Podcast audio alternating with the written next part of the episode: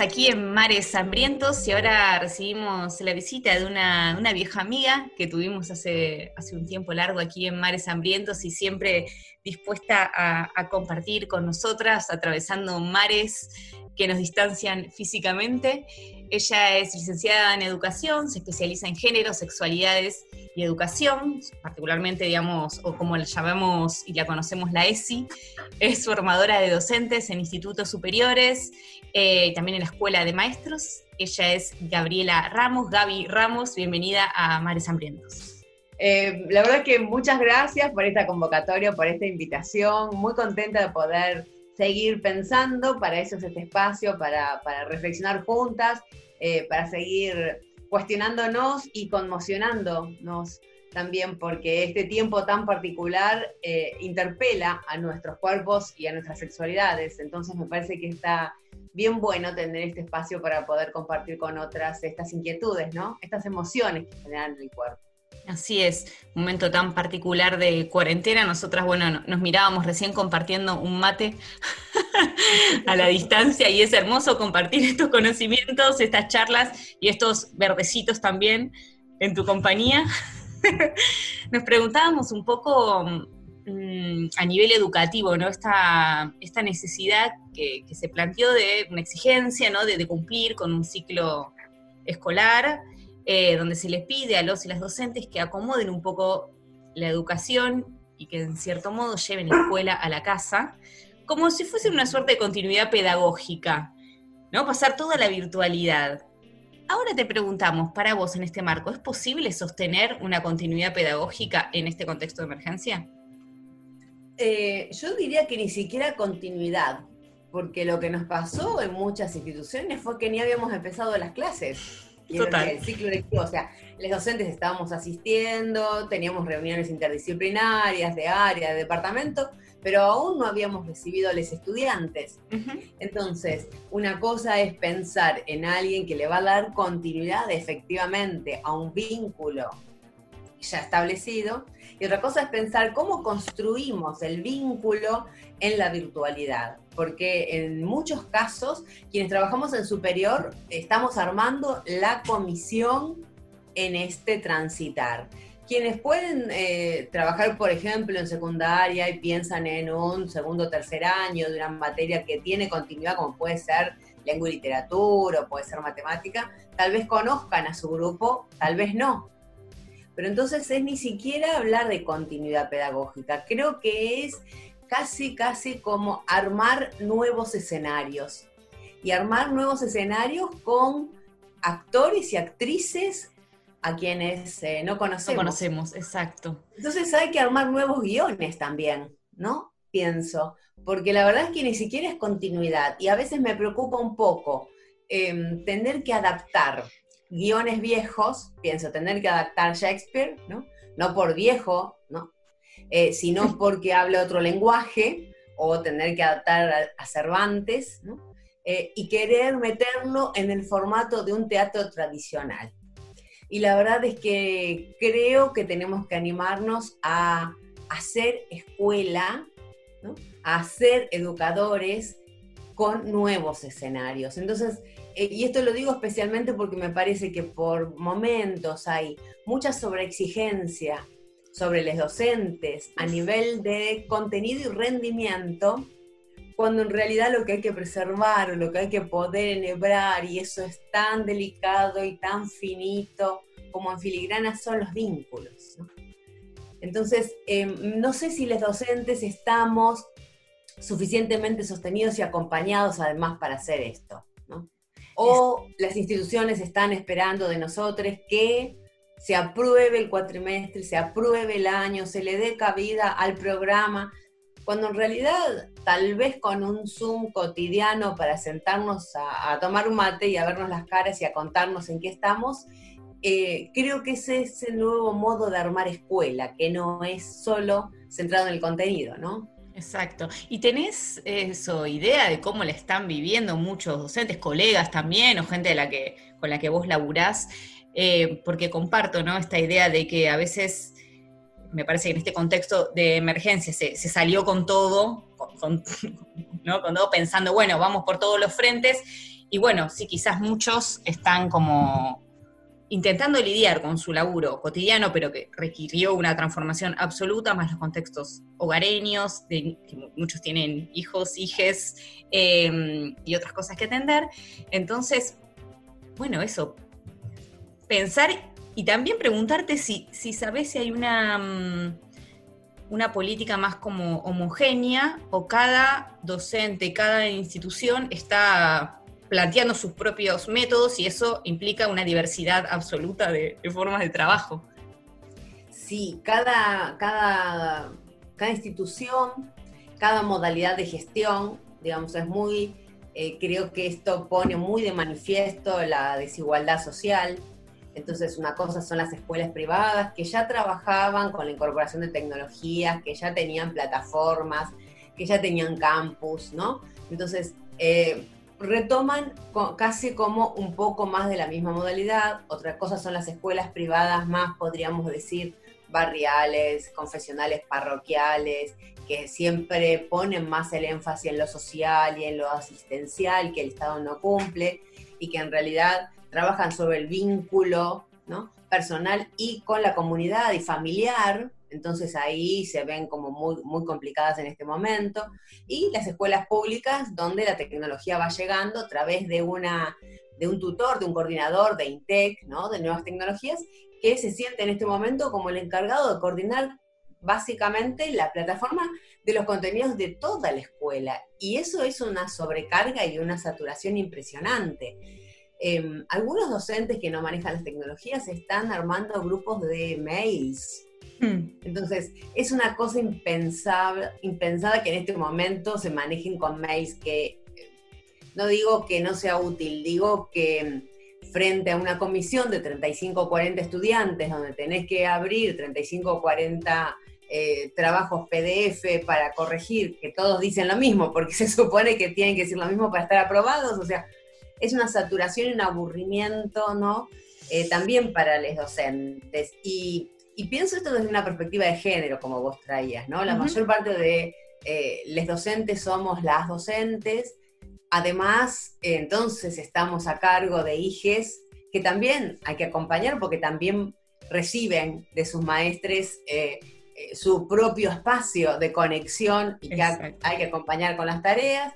Y además hay que sostener la vida afectiva del hogar, ¿no? O sea, quiere decir, hay que ir a hacer las compras, hay que cocinar, o sea, eh, entonces, vuelvo a pensar la saturación y la sobrecarga de lo que se nos está pidiendo a las mujeres en este momento particular, em, sin el reconocimiento que tienen otras áreas, como sucede siempre, ¿no? Porque eh, tenemos un gran reconocimiento y abrazamos fuertemente al personal de salud, porque sin ellas realmente no podríamos em, sostenernos en este momento tan particular pero no nos damos cuenta que habemos otras, ¿no? Que en las sombras seguimos sosteniendo, o por lo menos se nos pide eso, ¿no? Yo me pregunto cuántas, cuántas licencias va a haber al regreso, ¿no?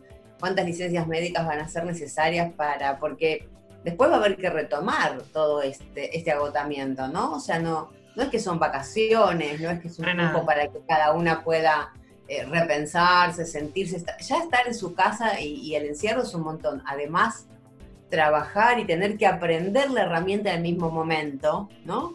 Eh, realmente es un nivel de mucha exigencia, de mucha exigencia. Y aparte, mm, también me parece que la educación, ¿no? Digo, en este caso no, no podría ser solo reemplazada por la virtualidad porque hay un valor inigualable, ¿no? En el, en el trabajo humano que pone el docente. Em, vos que sos un especialista eh, en, esta temática, ¿cómo podrías describir algunas de las potencialidades y el valor que tiene el trabajo presencial en la escuela? Es que justamente me parece que esto otra vez vuelve, eh, yo te decía, como a mostrar las desigualdades y la importancia de la escuela pública. ¿no? La escuela pública es el lugar donde conviven las diferencias y donde enseñamos a convivir con las diferencias. Pero además es el lugar donde la maestra em, puede poner la oreja y pienso en un caso de em, niñas, niños que pueden estar en situaciones de abuso, ¿no? Entonces, eh, la escuela es quien pone la oreja y además es quien garantiza derechos. No es solamente quien explica en fácil el proceso complejo de la multiplicación. ¿no? También es quien eh, socializa y quien garantiza derechos en nombre del Estado. Con lo cual, eh, creo que esto de los vínculos, de la enseñanza de valores que estábamos diciendo y de la garantía de derechos son tres funciones que son irreemplazables en la escuela. Y esto solo se aprende en el vínculo de lo humano. No hay otra posibilidad. ¿no? La virtualidad em, va a reemplazar seguramente un montón de maneras repetitivas, academicistas, expositivas, de muchos docentes que los tuvimos, los sufrimos. Y por suerte a lo mejor a partir de esto no los padecemos más. Yo creo que esto es bueno, ¿no? Va a ser muy positivo. Pero hay otras cuestiones, eh, esta posibilidad que va a tener un niño de sala de tres eh, de morder al compañerito porque quiere el mismo oso o le quiere sacar las mismas galletitas el mismo instante que la otra le quiere comer, o de abrir la puerta del baño y espiar sus genitales y que el aceño pueda plantarse ahí, ¿no? Y hacer una intervención en torno a la preservación de la intimidad. Eh, eso no se puede dar en el ámbito de la virtualidad, ¿no? Eh, nada. Con lo cual me parece que en ese punto la escuela va, a reforzar el lugar de ser irreemplazable, estoy convencida, ¿no? Absolutamente. Recién traías algo que eh, es duro, pero es la absoluta realidad, ¿no? De las situaciones de, niños con abusos, situaciones de violencia, y no solo de, niñes, jóvenes, también de los adultos que forman parte de, muchas familias. Y mm, cómo trabajar en este contexto donde me parece justamente que la ESI eh, pone el ojo en visibilizar esas situaciones que dentro de, círculos intrafamiliares o cotidianos han sido invisibilizadas y las pone en una fuera. Ahora, con esta situación de cuarentena, ¿no? donde estamos obligados a, a estar aislados forzosamente, ¿qué pasa, no? ¿Cómo, cómo ¿Qué hacemos con estas situaciones eh, de violencia, de abuso? ¿Cómo las podemos manejar? Eh, en realidad me parece que esto es como eh, más de lo mismo que veníamos diciendo. Es muy importante esto que vos decís. Em, la verdad es que siempre ha sido para las mujeres el ámbito de lo doméstico el lugar de la violencia y el lugar de las muertes y ahora le estamos pidiendo a mujeres que vivan con sus agresores. Con el enemigo en casa. Exactamente, esto no es solo durmiendo, esto es viviendo las 24 horas con el enemigo, ¿no? Em, por, eso se hace cada vez más indispensable las redes entre nosotras. Por eso me parece muy importante lo de la campaña barbijo, ¿no? O sea, tenemos que tener eh, esta posibilidad de salir a la farmacia y decir, dame un barbijo rojo, y que él o la farmacéutica sepa que en realidad es una clave en la que le estamos diciendo estoy atravesando una situación de violencia y que te anotes el teléfono con el nombre de, eh, de un comercio que en realidad es el 144 o el 147 donde, o el 911 donde estás eh, llamando para pedir una alerta. Em, y, y, esto de las redes sororas entre mujeres, ¿no? Esto me parece que va a poner en evidencia que ninguna se salva sola, ni de la pandemia del coronavirus y mucho menos de las situaciones de violencia. Entonces, no podemos, eh, si sabemos que hay alguna compañera, alguna amiga, alguna vecina que ha atravesado situaciones de violencia, eh, llamarla, estar continuamente pendiente de ella, porque a lo mejor es ella la que no puede, no puede comunicarse, ¿no?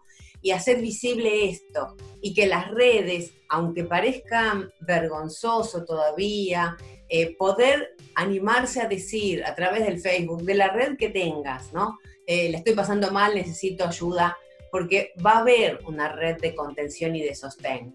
Y por supuesto, esta posibilidad de volver a decir como siempre, la denuncia es lo de menos, lo importante es salvar tu vida, ¿no? Entonces, tenete siempre a mano tu documento, algo de dinero y lo que quieras llevar y un lugar donde ir. Entonces, el Ministerio de Género y Diversidad es con muy buen tino por supuesto, extendió ¿no? la posibilidad de traslado para...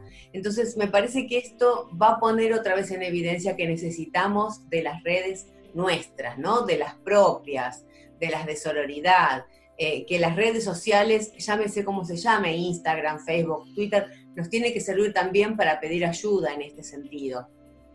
No solamente para, pienso, ¿no? Para los adultos mayores que pueden tener un tipo de depresión y que también sufren situaciones de violencia, sino también y específicamente para nosotras, ¿no? Entonces empezar a visibilizar cada vez más que estas cosas no son del ámbito privado. Una cosa es lo doméstico y otra cosa es lo privado, ¿no? Eh, estas son cosas del ámbito de lo doméstico. Y en el ámbito de lo doméstico, así como abrimos las ventanas para ventilar, para que se vaya el polvo, para que los ácaros y el coronavirus no se adhieran, también abrimos la ventana para decir, eh, acá estoy, te necesito, ¿no? Ayuda a quien pase en el momento en que pase, pero eh, hay que estar, digamos, en la cotidianeidad, digamos, como todo el tiempo, ¿no? Pendiente de quién hace mucho que no te llama, a ver cómo está, cómo bueno, ahora hay más tiempo, también hay más tiempo para salir del ombliguismo, ¿no? Eh, y poder conectarse con las otras. Me parece que esto es fundamental. Está, está buenísimo esto que decís, Gaby, y reforzarlo, porque algo también que, decíamos, ¿no? El programa pasado, este es, eh, es un aislamiento físico, pero lejos está de ser un aislamiento social. Si hacemos eso, estamos en cualquiera. Totalmente. Eh, así que reforzar las redes, eso, llamarnos entre nosotras, Em, había un concepto muy interesante que el otro día escuchaba, una conferencia, una tertulia en la que estuvo David Le Breton, y él decía, ojo, porque hay un exceso de comunicación y hay una falta de conversación. Entonces, me parecía como interesante traer esta diferencia, que sería como la misma diferencia que hacemos en la escuela entre información y conocimiento, ¿no? Si hay un exceso de comunicación, todo el tiempo los medios de comunicación informan, desinforman y lees una noticia tras la otra, tras la otra, las redes sociales, pero conversación, en el sentido de decir, hola Guille, hola Su, hola María, hola, soy Gabriela decime cómo estás, ¿no? Eso es otra cosa. Y, me parece que hay que, otra vez hay que volver a esto, a la conversación, ¿no? Totalmente. Igual a nivel personalizado, ¿no? Que no sea la cadena. Yo creo que esto es muy personal, ¿no? Pero mm, creo que vienen pasando, por lo menos dentro de lo que conozco de mis círculos así, eh, pero no de los cerrados, digo entre vecinos y gente con la que no solía pegarle un llamado y ver cómo estás. Quizá pues me la cruzaba y ahora me parece que están como sucediendo esas dos capas, desde la foto estúpida de estoy preparándome la cena día 15 de cuarentena, hasta es eso, ¿cómo estás? ¿Cómo te está pegando eso? Eh, ¿Te sentís bien? ¿Estás bajoneado, bajoneada? Eh, nada, que bueno, celebramos profundamente esas, esas, esas conversaciones profundas. Sí, y también pienso, eh, por lo menos en, el equipo de Tantoya que yo coordino, mm. hay un equipo de varones que se está ocupando de pensar eh, las masculinidades en este momento, ¿no? Porque pienso en la cantidad de violencia simbólica, estructural, esta que decíamos del exceso de trabajo, eh, y también física, a las que las mujeres estamos sometidas. y también me pregunto, no es porque sea un tema específico de mi interés, la verdad que no, pero cómo vive la masculinidad y cómo sale, ¿no? cómo transita y después cómo se va a posicionar en el ámbito público las masculinidades después de este momento. Porque esta posibilidad que tenemos nosotras de decir, che, la verdad que estoy rebajoneada, estoy triste y me dejo atravesar eh, y, bueno, y hoy estoy maníaca y entonces quiero limpiar todo y estudiar todo y hacer todo. y, y, hoy estoy, ¿no? No sé mm. cuántos varones tienen acceso a conectarse con este momento, ¿no? Con lo que esto produce. Em, y esto va a tener impacto en las relaciones vinculares si no lo pueden hacer. Si no se pueden permitir hacer nada, porque ahora hay que hacer nada, si la masculinidad siempre se construye sobre la productividad, el hacer, el afuera, lo público, el reconocimiento y el aplauso, eh, y ahora no tienen lugar, ¿no? Ahora no tienen escenario, no hay público. Entonces me pregunto cómo van a poder después volver, ¿no? Eh, si no han podido tramitar estos sentimientos. Y me parece que también tienen que darse un espacio para que aparezca esto, ¿no? Pienso en el 2001, que bueno, fueron momentos económicos muy difíciles, esto también va a traer un quiebre económico importante y, la cantidad de suicidios eh, de varones que se han suicidado en el 2001 por la dificultad de poder afrontar esa situación de pérdidas de las pequeñas empresas, de pérdida de su lugar de trabajo, de pérdida de poder adquisitivo, de pérdida de potencia, ¿no? En el sentido de la masculinidad. Entonces, me parece que algo de esto hay que empezar a pensar. Eh, me dejaste ¡ah! y pensando en todo lo que viste, porque a mí hacer futurología eh, no me va, pero no puedo dejar de escucharte y pensar eh, si vamos a salir, viste, fortalecidos de todo esto, o vamos a ser peores, o vamos a seguir siendo tal y cual somos. Mm. Y esto, como vos decís, esto es futurología. No, la verdad es que no se sabe. Uno puede tener como mucha esperanza en la humanidad y decir esto nos va a cambiar, ¿no? Y es el fin del capitalismo y vendrá otra cosa. Alguien puede decir la verdad es que vamos a salir peores porque va a haber mucha más pobreza y carestía y cada quien va a tratar de comprarse todo lo que pueda.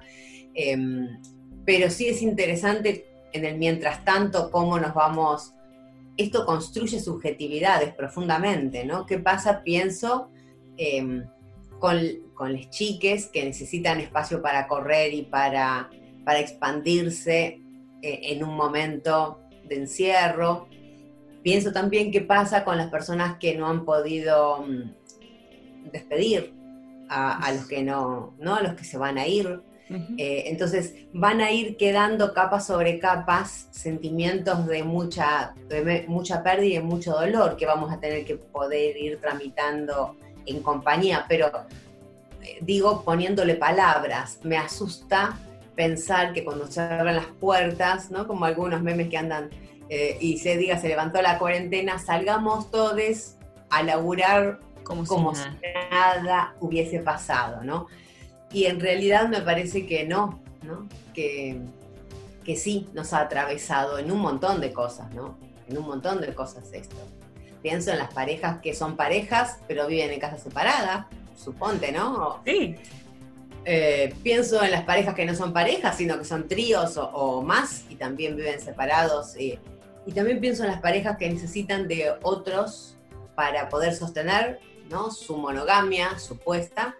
Y, y, entonces en este momento que se tienen que encontrar o no, o, aparecen los desencuentros, o sea, pienso como la intimidad también eh, va a tener cimbronazos a partir de esta convivencia forzada. Y ahora que mm, estamos todos juntos, ¿no? En la casa. Eh, eh, en aquellas donde, bueno, hay, hay niñes, hay jóvenes, em, ¿cómo se puede elaborar un poco la ESI en el hogar? Desde lo que mm. se puede enseñar, pero también desde lo que se tiene que empezar a respetar y escuchar, desde los adultos, digo, como esa doble, ese, doble lugar que hay que tener. Y yo pienso que esto muestra, eh, así como a las claras, que la, que la sexualidad es del orden de la cotidianeidad, ¿no? Eh, entonces, está en la escuela, porque están los cuerpos sexuados en la escuela, y hay una currícula que enseñar, y está el recreo, y está el campamento, y está la educación física. Em, pero está en la casa todo el tiempo, está en la casa con la distribución de roles, está en la casa con el uso del lenguaje, está en la casa con las decisiones que se toman en relación a quién maneja el control remoto, quién mira la, tele, quién elige el programa. Em, y, también fuertemente esto de pensar la reproducción de los estereotipos del género en las clases populares, que a lo mejor hay menos espacio, y las chicas seguramente antes de poder tomar el control remoto, de jugar a la Play, seguro que tendrán que tener eh, acomodado a, ¿no? Eh, eh, el lugar y tendrán que haber entretenido u ocupadose o higienizado sus hermanes y ¿no? Entonces muestra de algún modo esto del manejo del tiempo libre del que disponemos las mujeres y, mm, pienso que esto también es del orden de, la educación sexual integral. Exacto. Si pensamos una educación sexual que efectivamente sea integral, ¿no? Em, todo lo que en la escuela llamamos currículum oculto, que tiene que ver con las cosas no planificadas, es lo que vamos a ver acá en la casa. ¿Quién va a cocinar? ¿Quién se va a ocupar del manejo de la economía, quién va a hacer las compras, em, quién tiene este permiso de salir como para airearse y quién se va a quedar adentro. Em, entonces me parece que desde el lado de adultos estaría como muy, muy atenta a este, este laboratorio artificial de relaciones vinculares, porque la, maestra, la profe, eh, el profe pueden dar unas clases divinas sobre educación sexual, pero la equidad de género la vamos a estar garantizando eh, en la cotidianeidad familiar en estos días. Entonces, si hay algún mensaje en el que trataría de ser cuidadosa es este, ¿no? Que se van a permear necesariamente esta ideología que tengo sobre la sexualidad infanto-juvenil en cada accionar, en cada conducta, en cada actividad que proponga. Eh, entonces, si yo fuese madre, si yo fuese tía, conviviente, si yo fuese em, abuela, estaría como atenta a esto, ¿no? A ver qué tiempo libre, cómo se reparte, si las actividades em, de cuidado están equitativamente distribuidas, si los deberes y las responsabilidades, de acuerdo a la edad, eh, efectivamente eh, están genderizadas o no, ¿no? Esto me parece que, que, hay que ser muy sutil para poder percibir que ahí está, y por supuesto que ni que hablar que la relación entre los adultos convivientes, si hay por más de uno, eh, adultos referentes, es fundamental, ¿no? Es el modelo en el que los pibes y las pibas aprenden a relacionarse. Exacto. Em, a favor y en contra, ¿no? De los que dicen justamente, yo le enseño ESI en mi familia. no, justamente. Un gran momento. Esto de con mis hijos no te metas, me imagino que deben estar ahora como uh, saturados de, posibilidades de enseñar. Eh, en realidad es como sarcástico el comentario, porque creo justamente que el problema de con mis hijos no te metas es que no perciben em, que están enseñando aunque no lo hayan planificado, ¿no? Em, y que en general suelen coincidir con familias o que pertenecen a creencias religiosas muy conservadoras, donde eh, las cuestiones están muy estereotipadas para lo femenino y para lo masculino, eh, como que conservan permanentemente el orden patriarcal y entonces pareciera que hay algo dado por la naturaleza, por la divinidad, donde mujeres y varones tenemos que realizar determinadas tareas. Em, y eso, eso sí que me parece preocupante, porque una niña o un niño en estas familias, cuando va a una escuela pública, tiene posibilidades de escuchar otros discursos, de acercarse a otras realidades y acá los estamos dejando encerraditos durante ¿no? muchos días solo con un discurso único. Exacto. Gaby, estuvieron laburando vos con el equipo en una agenda ESI chiques, ¿no? ¿Cómo es esto? Tómate el ah, mate tranquila. es que hace un par de años que venimos preparando una agenda eh, que la llamamos Agenda para las Chicas Soberanas. Em, es que de alguna manera somos como un poco hijas de la vieja agenda de las mujeres, que ya lleva 26 años, em, que las pioneras eh, feministas que llegaron del exilio en la época de la dictadura armaron. Eh, y, y, nos dimos cuenta, por un lado, que en el 2019 los costos no nos daban para para hacer una agenda en formato papel. Y por otra parte, siempre que armamos algo con el equipo, lo vamos probando, lo, presentamos a, a los destinatarios. Y la verdad es que eh, las chicas decían que no usan agenda papel, ¿no? Que, que usan todo en el celular.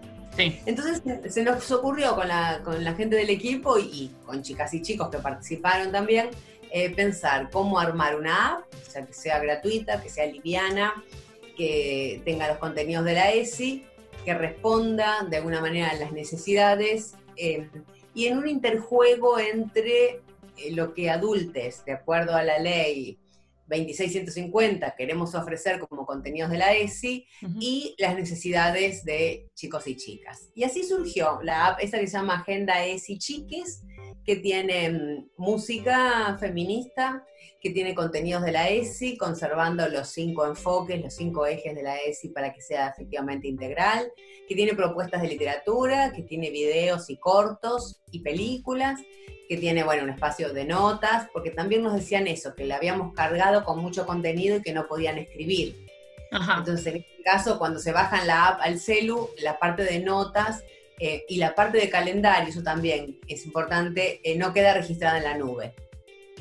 Porque queríamos conservar cierta privacidad para las cosas que allí se escribieran. Ah, mira qué piola. Y nos parecía interesante también para que docentes pudieran utilizar eh, esta app como recursos. Entonces la linkeamos siempre mucho con el Instagram de Centro Tantoya, porque en el Instagram vamos subiendo videos con recomendaciones de materiales más teóricos más para la ESI, o sea, más pensado para docentes. ¿Y la app recomendada para jóvenes de qué edad? En realidad la habíamos pensado entre 10 y 18 y después nos dimos cuenta que la infancia termina a los 13 y teníamos ahí una cuestión legal que poder eh, resolver con el tema de las redes sociales. Sí. Que realmente no debería haber menores de 13 años eh, con eh, uso libre de redes sociales. Sí. Así que dimos como de 13, de 13 a 20 porque nos pareció que es una franja eh, interesante que cubriría, entre comillas, lo que sería la adolescencia, la primera juventud. Em, sin embargo, encontramos que hay gente de todas las mujeres de todas las edades que la están utilizando, sobre todo docentes, porque eh, les sirve justamente como recurso para poder pensar alguno de los contenidos. Y la vamos actualizando a medida que van pasando los meses también, ¿no? Entonces vamos pidiendo que nos manden o dibujos o fotos, hay muchas fotografías eh, que han hecho las pibas mismas, ya sean marchas, ¿no? No, eh, les contaba que nos parecía que evaluábamos que em, la gestión anterior había hecho muy poca inversión en el tema de recursos y entonces estamos con la gente del equipo pensando este, esto. Entonces la app sería para nosotros un recurso didáctico para la ESI y estamos ahora elaborando un juego que se llama Yoki, em, que está pensado para adultos, o sea, para formación docente, para alfabetización de adultos, que consideramos que hay muy pocos materiales, bueno, y también recreativo, em, pensando en uno de los ejes fuerte, fuerte, que es la perspectiva de derechos y cómo transmitir esto, que a veces se nos hace complejo. Y, bueno, con el objetivo claro de construcción de ciudadanía, ¿no? Así que estamos en eso. Así que sí, estamos produciendo materiales. ¿Y ese juego va a salir también virtual o se puede conseguir eh, más adelante de manera física para la formación? ¿Cómo está pensado? Eh, en realidad lo estamos pensando en Estamos eh, aplicando para distintos subsidios para ver si podemos hacerlo, porque también tiene que ver con papel, con cartón, ¿no? Sí. Eh, y esto se nos complican los costos. Entonces estamos pensando en eh, aplicarlo para distintos subsidios, para tener algunos en formato, sí, papel, material, para poder llevar, por ejemplo, a las provincias para, para trabajar, pero básicamente estamos también pensando en armar una especie de formato online donde se puedan jugar en red y donde podamos eh, darle cabida a Latinoamérica para que se pueda ampliar desde la perspectiva de derecho de cada uno de los países.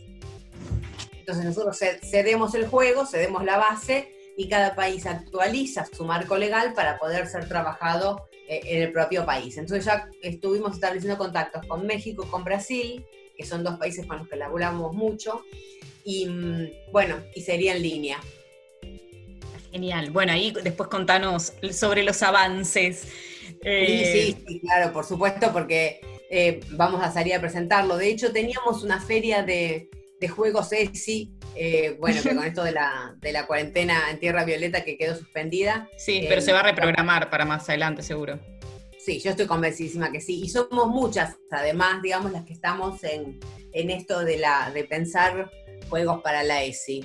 Em, para secundaria estuve el otro día con las chicas eh, de Chispa Indómita también, que están con el juego este de QSL, que sea ley, como para trabajar los contenidos sobre el aborto. Bueno, soy eh, la, jugando a ser, ¿no? Este juego que ganó el premio, el primer juego no sexista, eh, para la construcción de la identidad, o sea, el tema de juego para la ESI me parece que es, eh, es, una deuda pendiente y es fundamental. Así que en eso estamos con el equipo, además de escribir y hacer investigación tradicional, ahora nos estamos dedicando a esto. Gaby, gracias, gracias por, por charlar aquí con Mares Hambrientos, porque siempre nos traes tus, tus certezas o tus conocimientos eh, que nos traen siempre más dudas y más preguntas en esta idea que vos eh, usás bastante eh, de inestable equilibrio, ¿no? ah, sí, claro. sí nos sentimos un poco en mares que, cuando sentimos que tenemos alguna que otra certeza, vos venís con, nuevos interrogantes y eso, eso es lo más interesante de, bueno, de la ESI y de todo lo que uno intenta problematizar ¿no? y aprender. Em, bueno, la verdad que para mí es un gusto siempre poder seguir pensando con otras y ustedes son unas interlocutoras muy amorosas para eso, así que gracias por dar cabida a las preguntas. Gracias Gaby, así despedimos a Gaby Ramos de Mares Hambrientos. Nos vemos la próxima. Abrazos ororos. Mares hambrientos, mares, mares hambrientos, mares.